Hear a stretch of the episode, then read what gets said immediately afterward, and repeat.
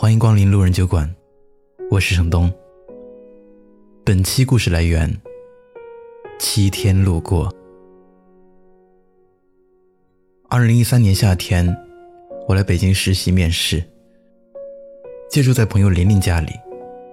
那两天的时间里，我第一次全方位、直观的感受到北漂们是如何租房、如何生活、如何用力想要在这个城市里扎根下去。当时，玲玲租了一个三环边上一间小小的隔断房。这个四居室的房间被分成七个房间，客厅有两个暗格。玲玲和一个男生平分主卧，算是明格。明格比暗格唯一好一点的，就是还有半扇窗户。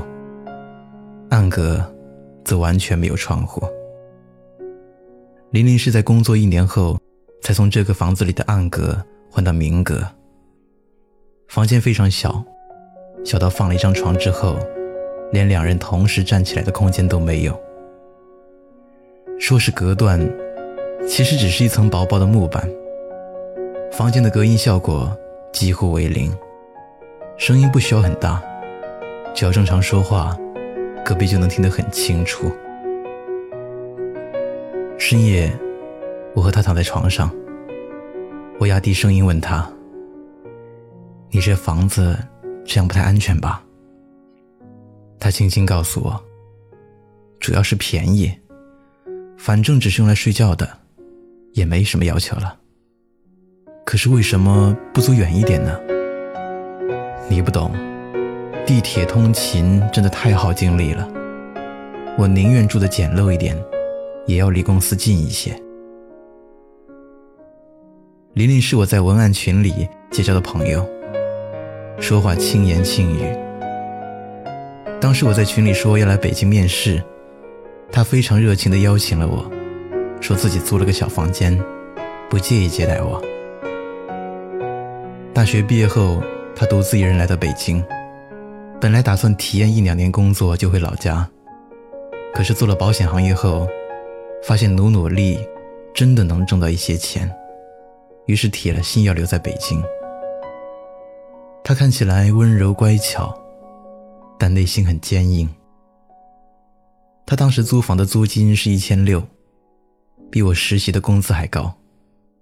去年年底，他存了五万块钱，全部寄回老家。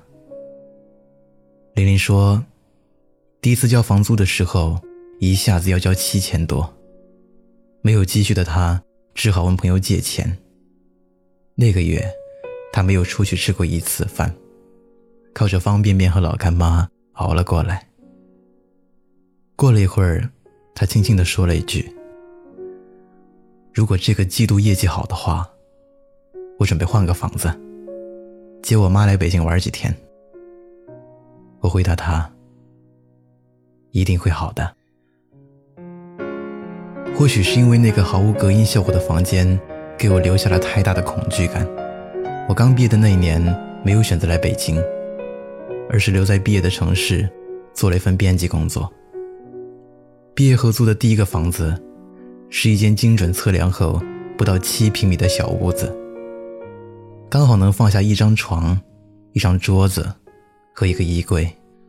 如果有朋友来做客，屋子里连转身都变得艰难。两个人的衣服摩擦在一起。发出沙沙的声音，但是我依旧跑到超市去买了壁纸，把裸露出来的暖气片包住。虽然窗户看上去有些陈旧，但是贴上壁纸后，也有了一份温馨的气息。我还去花卉市场买了一束花，放在桌子上最显眼的地方。如此一来，连小日子里都飘着香气。虽然房子是租来的，但生活不是。我对未来日子有着盲目的乐观和信念，相信只要有勇气、有决心，这个城市总会有我的容身之处。我是爱生活的，但是生活似乎并不打算给我以稳妥。我当时供职的那家公司盈利微薄，直到支撑不了日常的周转。动不动就放一周半个月的假。我才意识到，我想要的稳定和安逸，这个体系不够健全的小公司给不了；这个没有太多工作职位可以选择的小城市也给不了。要留，是没发展也没有五险一金的工作；要走，是不确定的未来跟十多个人平分一个房子的隔断间。外面的世界特别慷慨，闯出去我就可以活过来；留在这里，我看不到现在。我要出去寻找我的未来。周迅的歌声从手机里传出来，带着他的野心和欲望。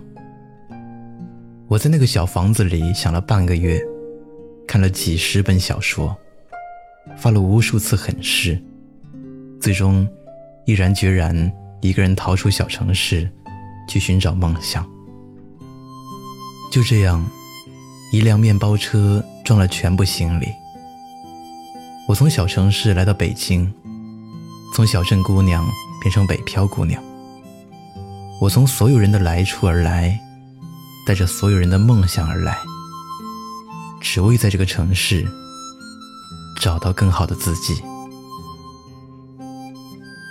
在通州一个月七百块钱的小平房，是我在北京的第一个落脚点。我从家到上班的地方要坐一个半小时地铁，中间要倒三趟。再走九百米的路，每天伴着星光下班回家的路上，我都会在小区门口要碗麻辣烫，盘算着要不要加两块钱的方便面，毕竟一顿不能超过十五块。当时的男朋友来过我住处一次，这里没有热水器，我用热水壶烧水来洗脸。他洗完脸后想了想，郑重地告诉我。在北京，没你想象的那么容易。后来我们经历了一段周折的分手期。他要强又隐忍，想在北京做自己的一番事业。关于未来，不说半分不确定的话。而当时的我，毫无目的，又不太懂得怎么在这个城市找到自己的立足之地。我看起来。真的不太像能与他并肩奋战的人。即使我把“只要我们在一起，就没有什么熬不过去”这样的话重复很多遍，他依旧在手机那头说：“我想我们真的不合适。”在这个小平房居住大半年后，我终于攒够押一付三的房租，打算从通州搬到北四环。我在网上浏览了很多信息，有一个在新沂小区的房子刚好在转租，我便准备第二天跟中介签合同，约定好的房租不变。但是原来租户的那位姑娘晚上匆匆给我打来电话，我劝你还是不要租了，这个中介让我跟他串通好给你涨价。我当时就震惊了，我以为我知道的黑中介。不过是不退押金，没想到，即便是有合同，他也会暗中涨价。姑娘说，中介在电话里骂她，原因是不加钱他就赚不到钱，总得找下家坑。没有被中介坑过的北漂都值得庆幸，但这只是代表你比较幸运，并不意味着你没有被剥削的可能。我的一个朋友，因为房东着急卖房，让朋友第二天就必须搬出去。女孩苦苦哀求，问加两倍钱缓一周行不行？房东对着他吼，让他别挡他的财路。如果第二天不搬完，只能把他的行李都扔在门外。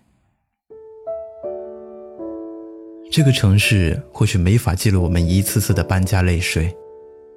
却在我们各自的成长中，留下了坚强，留下了经验。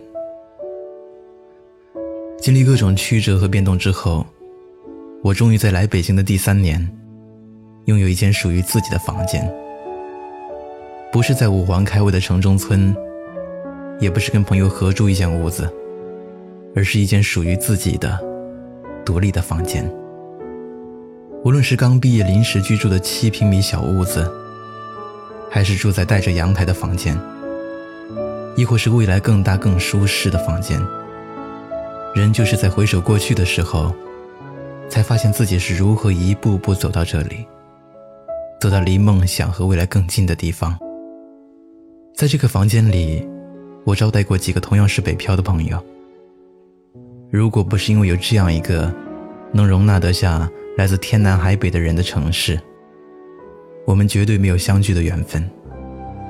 但是作为北漂，这一秒的相逢就格外郑重，因为见过一面之后，不知何时才能再见。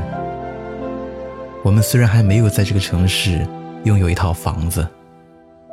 一个不需要担心什么时候必须搬家的住处，但是在追寻这样一个住处的时候，我们拥有了坚固又不可磨灭的情绪，拥有了很多在最艰难的时刻给予我们帮助和力量的朋友。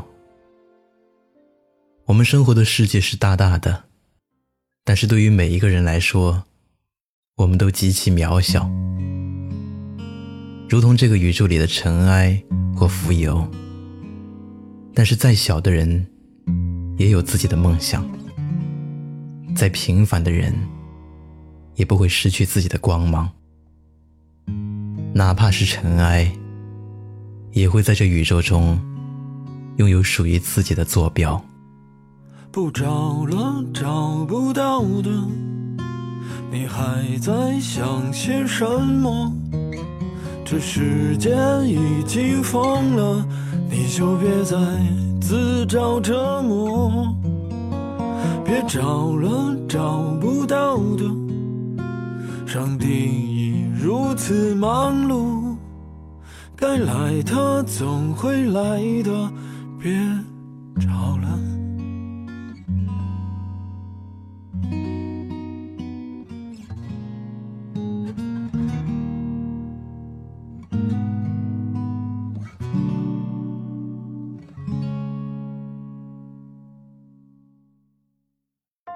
嗨，你好，我是程东。今天你过得还好吗？你可以在微信里搜索公众号“南方的冬”，只要你需要，我都陪在你身边。